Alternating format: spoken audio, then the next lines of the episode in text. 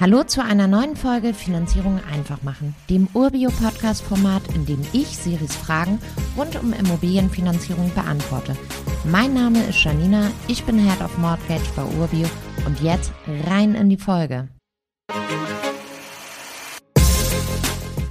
Hallo Janina, wie lange ist die bereitstellungszinsfreie Zeit?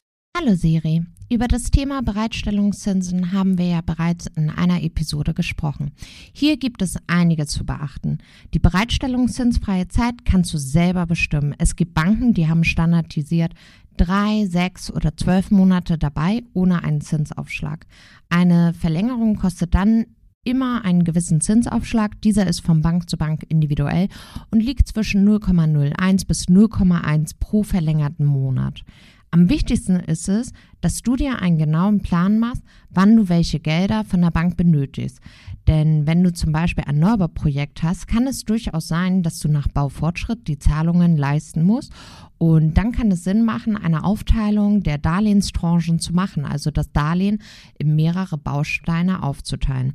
So hast du dann die Zinsaufschläge für die verlängerte Bereitstellung zinsfreie Zeit nicht auf das komplette Darlehen, sondern nur auf den Teil, den du brauchst. Es gibt auch Banken, die ein Baukonto anbieten, wo dann bereits das gesamte Darlehen ausgezahlt wird und du die vollen Zinsen schon zahlst.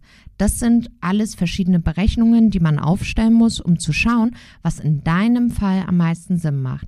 Hier sind wir an deiner Seite und haben tolle Tools, mit denen wir gemeinsam genau gegenüberstellen können, was für dich am besten ist und wo die Kosten ganz genau liegen. Also sprich uns hier ganz aktiv an. Danke, Janina. Bald habe ich sicher weitere Fragen an dich. Natürlich immer her mit weiteren Fragen. Das gilt auch für alle, die hier zuhören.